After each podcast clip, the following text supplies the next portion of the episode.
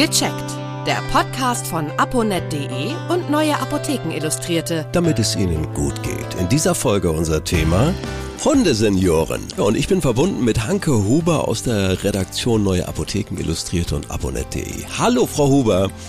Ja, hallo, Herr Harras. Ja, ich muss es ja einfach mal so sagen. Harras ist ja auch ein Hundename, ne? Aber naja, egal. Nein, anderes Thema. Wie alt werden Hunde eigentlich? Das interessiert mich. Gibt es da diese Regel, dass ein Hundejahr sieben Menschenjahre sind? Ja, das hört man ja häufig, dass ähm, sieben Hundejahre ein Menschenjahr sind. Aber das ähm, kann man so allgemein nicht sagen. Mhm. Das ist eher so Pi mal Daumen, würde ich mal sagen. Das hängt von ganz unterschiedlichen Faktoren ab. Also die Rasse ist einer auf jeden Fall und auch maßgeblich dafür verantwortlich ist eben Größe und Gewicht, wie alt so ein Hund wird. Ja. Und man kann sagen, dass ähm, kleine Hunde deutlich älter werden als große Hunde. Ach. Das, das mhm. finde ich überraschend. Ist das wissenschaftlich schon erforscht, warum das so ist? Man weiß, ein Mittelwert ist so, dass so ein Dackel oder ein Chihuahua, dass die halt bis zu 15 Jahre oder älter werden und große Hunde wie eine deutsche Dogge oder ein Bernardiner äh, meist nur so sieben bis zehn Jahre. Ja. Aber das sind auch nicht die einzigen Faktoren. Also es sind eben auch die Ernährung spielt auch eine Rolle und die Haltung spielt eine Rolle und natürlich der Allgemeinzustand von so einem Hund. Ja. Als ich Kind war, hatten wir einen Eurasia, der ist so mittelgroß. Ja. Und die werden normalerweise so 12 bis 14 Jahre alt. Und ja. unserer ist 16 geworden. Also wow. eine richtig alte Dame. Nun werden Hunde, ja, wie bei Menschen. Wir werden älter und hier und da kommt ein Zipperlein. Es gibt also auch bei Hunden Altersbeschwerden. Ja, klar. Als Halter, glaube ich schon, erkennt man das. Aber gibt es noch so Anzeichen, Tipps, die Sie in dem Rahmen geben können? Naja, man sieht es den Hunden ja meist auch äußerlich an. Das Fell wird stumpfer ja. oder ist struppiger, die Haare werden grau, oft nur im Gesicht oder an der Schnauze. Das sind so äußerliche Merkmale, aber natürlich merkt man es dann auch daran, dass der Hund weniger fit ist oder ähm, vielleicht bei einem längeren Spaziergang oder bei einem Anstieg Atemnot bekommt. Sehr viele Hunde kriegen im Alter Gelenkprobleme. Ja. Und das merkt man dann, also er kann ja natürlich nichts sagen, aber man merkt es dann, dass er eben vielleicht beim Spazierengehen mehr bummelt als vorher oder dass er beim Treppensteigen Steigen langsamer ist oder dass ihm das Aufstehen schwerer fällt oder dass er vielleicht den Lieblingsplatz auf dem Sofa, dass er da nicht einfach hochspringt, ja. wie er sonst gemacht hat. Das sind halt alles Anzeichen, bei denen man schon ja ein bisschen aufmerksam werden sollte, denke oh. ich. Dazu nur eins, ich hatte mal einen Labrador und da war es natürlich klar, klassisch die Hüfte. Da gibt's dann wohl auch, was die Rasse betrifft, einige Dinge, wo, wo man von vornherein weiß, oh, da könnte es Probleme geben.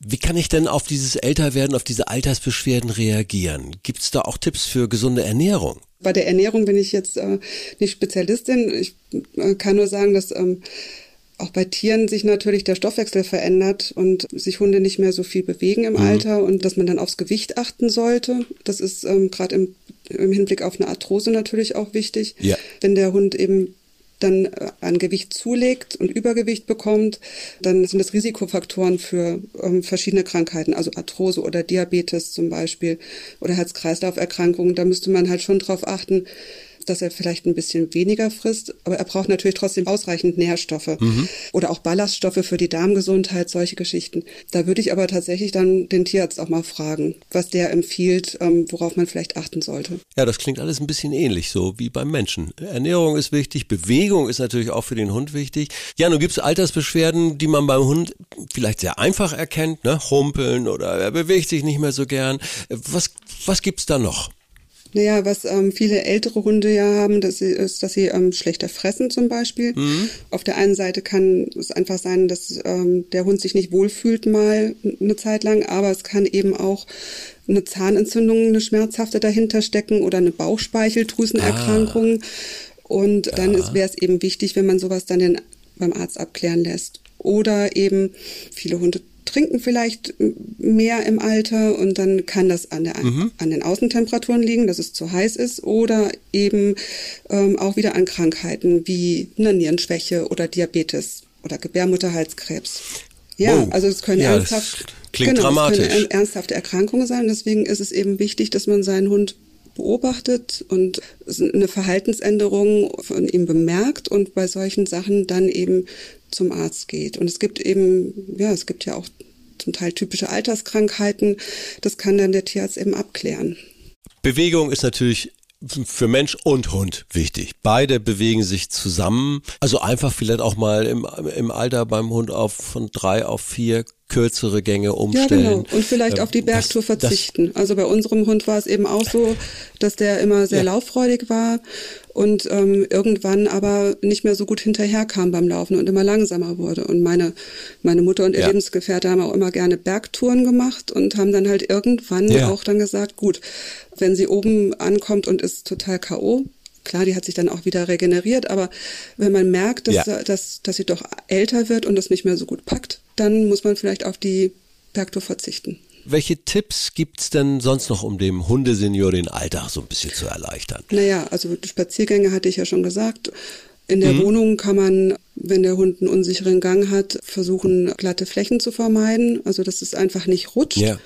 Ist im Prinzip auch ähnlich wie bei uns. Ne? Wenn man merkt, dass er sich mit, den, dem Treppensteigen äh, schwer tut, dann, dass man den Schlaf- oder Futterplatz im Erdgeschoss hat, falls man eben ein mehrstöckiges Haus oder eine mehrstöckige Wohnung hat. Wobei ich äh, auch da weiß, dass das manchmal schwierig ist. Also ich kenne auch durchaus Hundebesitzer, die ihre Hunde dann auch die Treppe hochtragen, weil die gern dabei sein wollen. Stimmt, wo Sie es sagen. Ja, ich erinnere einen ähnlichen Fall. Ja, ja wenn es nicht mehr anders geht, das wird natürlich dann beim Gassi gehen und wenn dann doch mal die Blase drückt, ich sag's mal ganz deutlich, das kann zu Malheur. Ja. Das kann zu einem das Malheur stimmt, führen. In der Tat. Ja. Naja, und dann ähm, wenn eben solche Sachen auftreten, das, also das haben ja auch viele Hunde, dass sie im Alter schlechter sehen oder auch Orientierungsschwierigkeiten haben, dass man Stolperfallen vermeidet, dass man nichts umstellt in der Wohnung. Das wäre für alte Hunde auf jeden Fall eine Erleichterung.